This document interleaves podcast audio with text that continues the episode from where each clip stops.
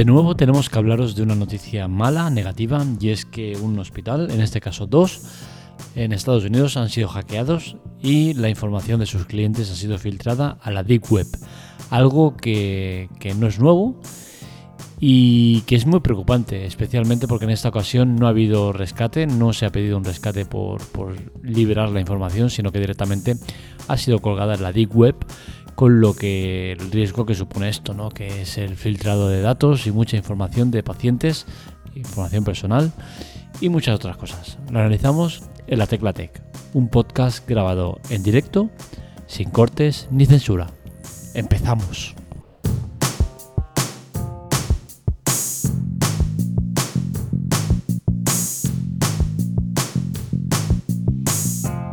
Como digo, no es algo que sea novedoso y es que, pese a que no es de manera muy habitual, sí que puntualmente vemos noticias relacionadas con esto de, hackeo de, datos de, hospitales, clínicas y demás eh, para luego chantajearlos. Normalmente el modus operandi es este, ¿no? Eh, consiguen la información, la, bloquean y eh, hacen que el, hospital en cuestión o alguno de sus responsables eh, pague un rescate para liberar eh, la información. Hasta entonces no se puede usar y eso supone un problema muy grave, ¿no? Porque imaginaros que vas a entrar a tu ordenador y está codificado, cifrado, no puedes entrar. te dice paga el rescate o si no, no podrás acceder a la información.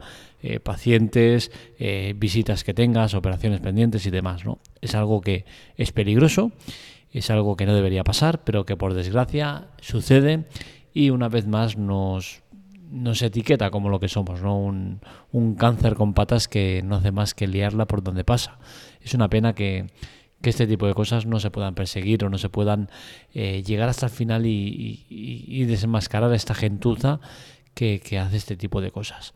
Em, el, problema es, mucho más grave porque si en temas de, codificar la información y pedir un rescate, pues al menos ya estás prevenido de lo que está pasando. Eh, pero claro, en esta ocasión lo que ha pasado es que se ha conseguido la información mediante el robo, o sea, es un robo, eh, eh, es un robo con todas las letras, no, no hay más.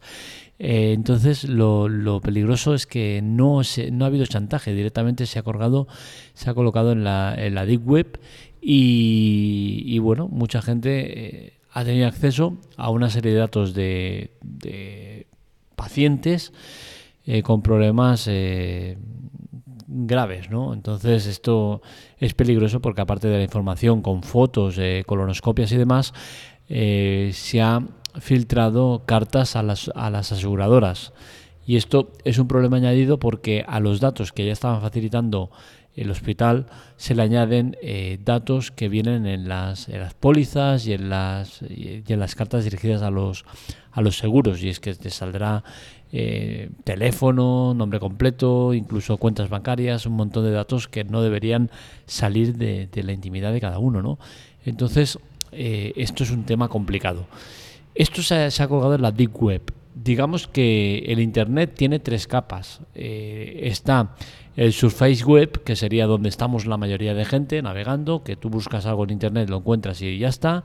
La Deep Web sería eh, más o menos lo mismo, pero es contenido que no está indexado. Quiere decir que si yo pongo un artículo que se llama eh, perro piloto, si tú buscas en Google perro piloto, si está en la Surface Web, lo verías en la, búsqueda de resultados, pero si está en la Deep Web no te aparecería. Pero eso no quiere decir que no esté, simplemente no es, eh, no, es indexado, con la cual cosa no sale. Pero si el link es en la tecla tech eh, perropiloto.com, pues tú accediendo a eso en, el link eh, lo encontrarías. La Dark Web directamente es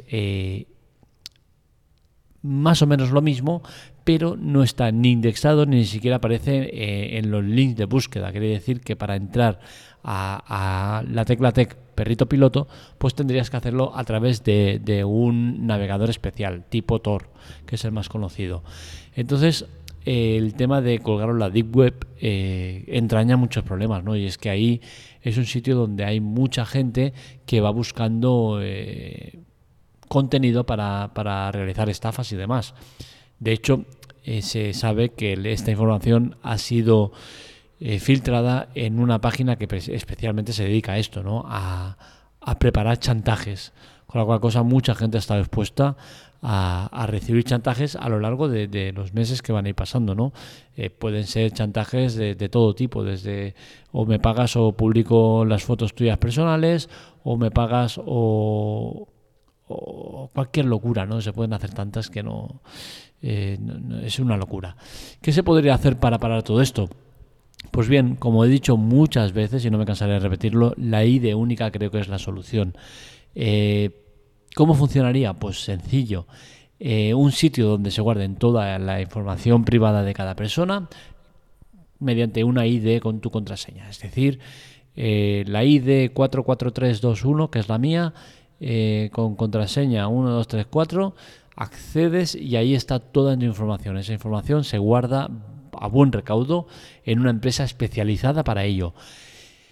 Se puede proteger la información, se puede conseguir que no se entre. Existen métodos, con la cual cosa eh, no me sirve el que, bueno, ahora está toda la información sensible en un sitio único, pues todos los hackers van a ir ahí a liarla. Es cierto, van a ir todos, todos ahí a liarla, pero eh, se puede proteger esa información y hay métodos para hacerlo. Lo que no puede ser es que cada empresa, cada, cada organización, cada lo que sea, tenga información tuya concreta, parcial o total.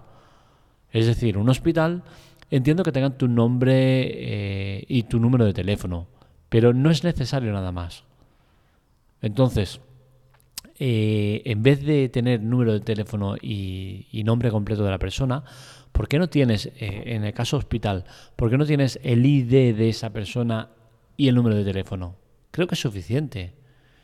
Te llaman, eh, señor 34567. Perfecto, oye, no hay ningún problema. ¿Qué problema hay en eso? O señor nombre, ya está. ¿Para qué quieres más? Que necesitas eh, cobrarle algo a ese paciente porque es un, de una clínica privada y tiene asociado una tarjeta de crédito eh, que él ha verificado y autorizado para hacer pagos aquí. Pues oye, el ID este reclama al sitio de IDs el pago de esto. ¿Tiene autorización? Sí, se paga. ¿No tiene autorización? No se paga. ¿Por qué? Porque si viene un suplantador de identidad te dice, yo soy la clínica tal, pero no lo eres. Y solicito al ID único el pago de esto. La respuesta es no, no tienes permiso. Fin del asunto.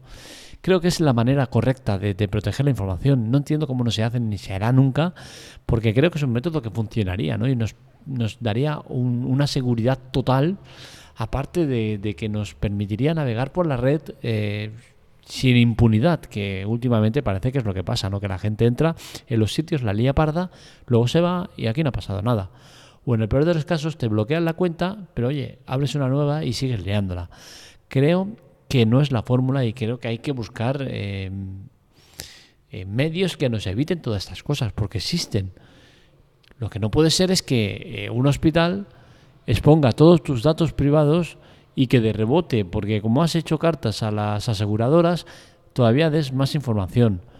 ¿Cómo puede ser que, que, que pasen este tipo de cosas? Hay que proteger la información de los clientes, de los usuarios, de, los, de todas las partes.